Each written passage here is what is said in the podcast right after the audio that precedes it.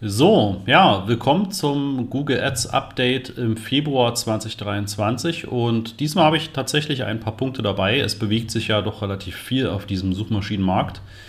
Ähm, auch wenn vieles noch so in der Schwebe ist oder diskutiert wird, ja, Thema ChatGPT, Automatisierung, aber man merkt, da ist tatsächlich gerade viel am Brodeln und am sozusagen entwickeln.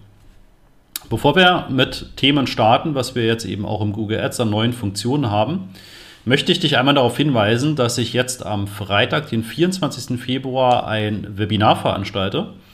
Ähm, in dem Webinar wirst du halt erfahren, was momentan eben tatsächlich die fünf Schritte sind, womit du wirklich richtig gut funktionierende Google Ads-Kampagnen starten kannst. Also auch Thema Automatisierung nutzen, ja, und ähm, Melde dich an dazu. Ja, über die Seite masterofsearch.de slash Webinar kommst du auf die Registrierungsseite, kannst dich einfach kostenfrei anmelden und dann sehen wir uns am Freitag um 11.30 Uhr digital. Du kannst auch, wenn du möchtest, dort äh, deine Fragen stellen. Ne? Also kannst du einfach in den Chat entsprechend mit reinschreiben und äh, je nachdem, was das für Fragen sind, greife ich sie sofort auf oder später auf, äh, also am Ende des Webinars. Ja, freue mich drauf. Hab da richtig Lust drauf, das am Freitag zu machen. Und genau, melde dich an. Apropos anmelden. Wir haben auch seit äh, kurzer Zeit ein kostenfreies White Paper. Auch das lege ich dir sehr ans Herz, einmal dir herunterzuladen. Ne, auch hier masterofsearch.de slash whitepaper und dann kannst du entsprechend dich einfach hier kurz mit einem Vornamen und E-Mail-Adresse eintragen, bekommst das PDF dann zugeschickt. Und ähm, ja, das sind knapp 20 Seiten, wo wir eben auch nochmal vieles, was wir in dem Webinar erzählen, dann auch nochmal auf, diese, ähm, auf dieses White Paper sozusagen in PDF-Form heruntergebrochen haben. Ne? Also du siehst auch hier genau die Inhalte, was wir da entsprechend ja, einfach weniger äh, an Informationen sozusagen, was heißt weniger, was wir dort an Informationen reinpacken, möglichst komprimiert, also nicht extrem umfangreich, sondern eben weniger, dafür aber der wichtige Inhalt. Ja, also auch da einmal klicken, dann auf Anmelden oder Download klicken, äh, kurz deine Daten eingeben, wie gesagt, nur Vorname und äh, E-Mail-Adresse. Und dann bekommst du das White Paper und kannst dir da eine Menge an Informationen rausziehen. Gut, dann steigen wir ein. Ja, und zwar, das habt ihr ja bestimmt auch verfolgt, ja, dass dieses ganze Thema Chat GPT und dass Microsoft da bei Bing entsprechend auch was plant. Da habe ich übrigens nächste Woche einen Termin mit Microsoft wo sie äh, auch schon etwas mehr mir erzählen werden über die Einbindung, die geplant ist, dann auch bei Bing und wie Werbetreibende das dann auch entsprechend verwenden können. Also ähm, natürlich sind wir zwar sehr auf Google fokussiert, aber Bing ist natürlich auch eine Suchmaschine, die wir für einige Kunden als derzeit meistens Ergänzung nutzen zu Google. Aber äh, wer weiß, wie sich der Markt da verändert. Ne, mein Bauchgefühl sagt mir, äh, Google wird da auch entsprechend gut reagieren und auch was richtig Cooles rausbringen. Wie sich das Modell der Suchmaschinen und auch der ähm, ja, vor allem Werbeanzeigen dann verändert, das wird man sehen. Ich glaube, dass jetzt sozusagen ein Großteil von Suchanfragen, die man auf Google stellt, also für bestimmte Produkte, für bestimmte Dienstleistungen, für Standorte, für Geschäfte, das sind Sachen, die werden so in der Form nicht weggehen. Ne? Die hat man über ChatGPT dann nicht als entsprechenden, ähm, ja, sozusagen Gegenpart, wo ich dann irgendwie eine Adresse gut jetzt rausbekommen würde. Das geht doch viel besser über die Google-Suche und dann ein Google Maps-Ergebnis. Aber ich bin gespannt. Ist ja grundsätzlich auch nicht schlecht, wenn sich da eben mal so grundlegend äh, auch mit einer neuen Technologie vielleicht gewisse Verschiebungen ergeben. Ich verlinke dir mal hier diesen Google AI-Blog. Ne? Da kannst du dann eben diese Ankündigung auch sehen. Äh, Google hat ja auch die beiden Gründer, Larry Page und Sergey Brin, äh, wieder ins Unternehmen geholt. Und ähm, hier gibt es halt eine Menge Ankündigungen auch dazu, wie weit Google im Hintergrund ist mit der Entwicklung von KI-Tools und äh, was da Google letztendlich plant. Ne? Ja, dann äh, in dem gleichen Part, genau, ich springe einmal zu einem Stichpunkt, den habe ich etwas weiter hinten, ähm, aber das passt einfach sehr gut dazu. Ne? Der Sundar Pichai hat ja hier Anfang Februar auch nochmal mit auch einer Präsentation und eben auch mit diesem Blogbeitrag hier vorgestellt, dass sie dieses BART-Tool rausbringen, ja, was im Prinzip dann auch auf Basis von KI funktioniert. Guckt euch das auch sehr gerne nochmal an, wenn ihr es euch nicht schon angeschaut habt. Ähm, ja, wie gesagt, ich glaube, vieles ist da momentan auch noch wirklich in Planung und Überlegung. Ich glaube, da wird uns eine Menge an coolen Funktionen in den nächsten Monaten erwarten, die wir generell online sehen. Ne? Also je nachdem, wie viel ihr mit diesen Tools schon gemacht habt, nicht nur ChatGPT, sondern auch andere Tools für äh, Bildererstellung, für Lebenslauferstellung, für Excel-Formeln. Ja, da gibt es ja inzwischen schon echt viele coole Tools. Ähm, das macht richtig Spaß, ne, wenn man sich da so Stück für Stück mit äh, beschäftigt und einarbeitet und einfach so dieses technische, ähm, äh, diese technische Begeisterung auch dahinter hat, ne, was dann alles da an Produkten, Texten etc. rauskommt.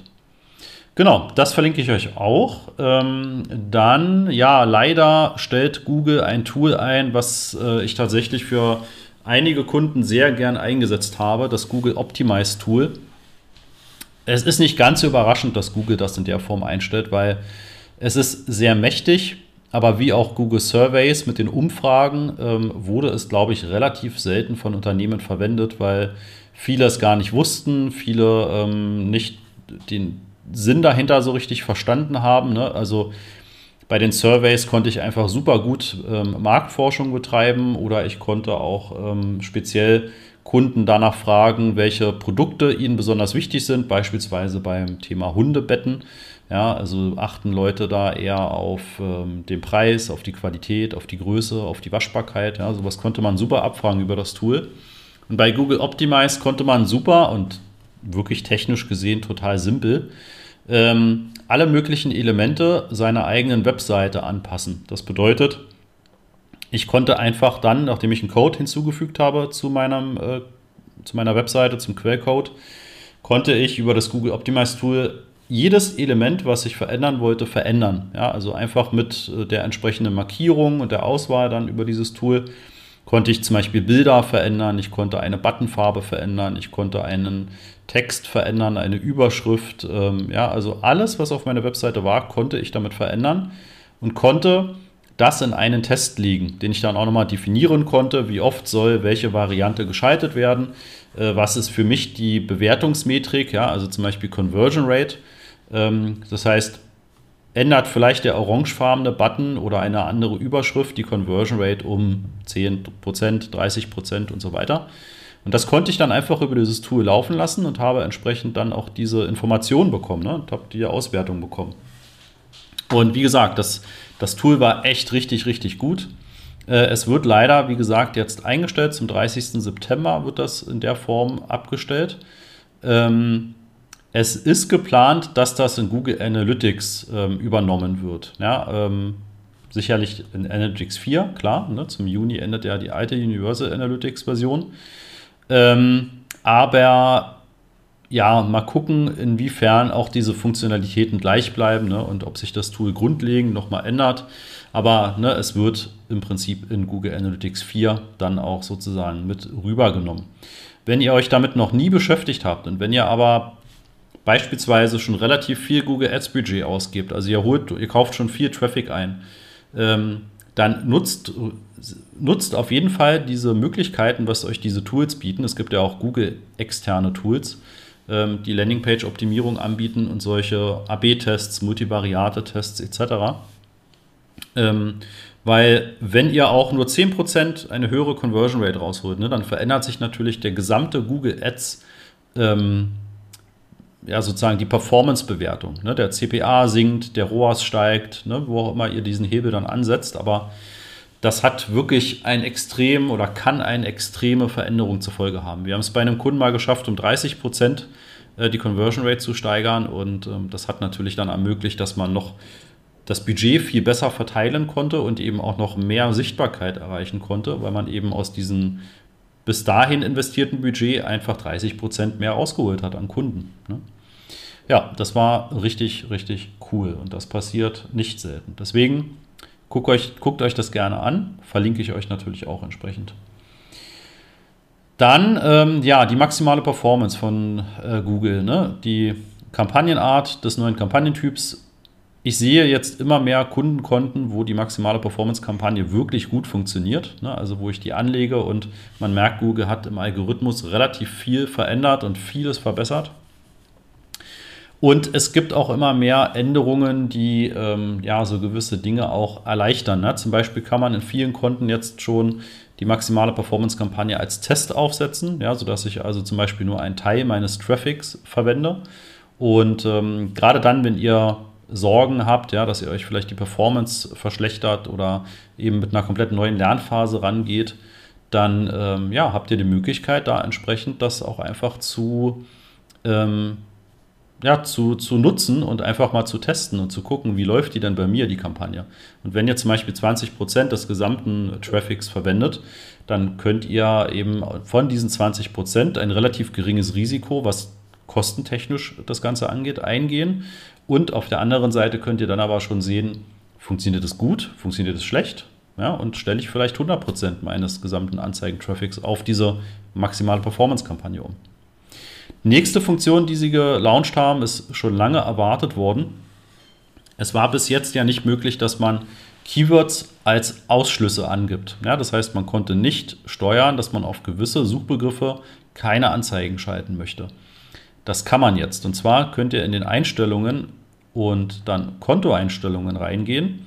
Und da gibt es jetzt ein neues Feld, das nennt sich auszuschließende Keywords.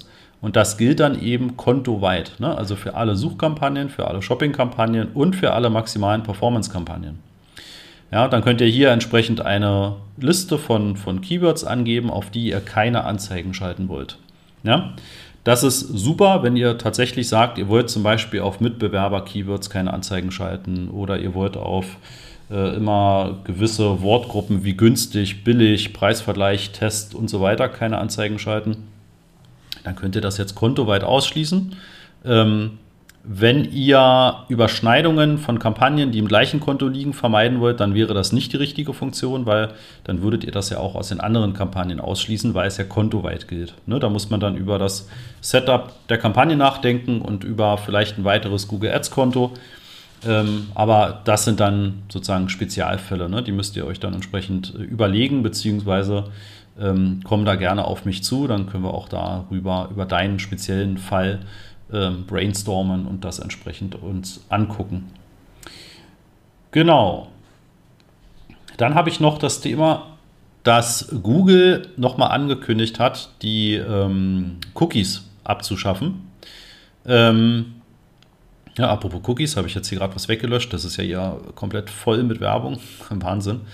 Ähm, ja, Google hat ja schon vor, ich glaube vor zwei Jahren haben sie das erste Mal angekündigt, dass ja auch Remarketing in der Form abgeschaltet wird in den nächsten Jahren und auch dieses Cookie als ja, datenschutzkritisches Merkmal in der Form ja, abgelöst wird. Google Analytics 4 ist ja auch geplant, dass das komplett cookielos arbeiten kann.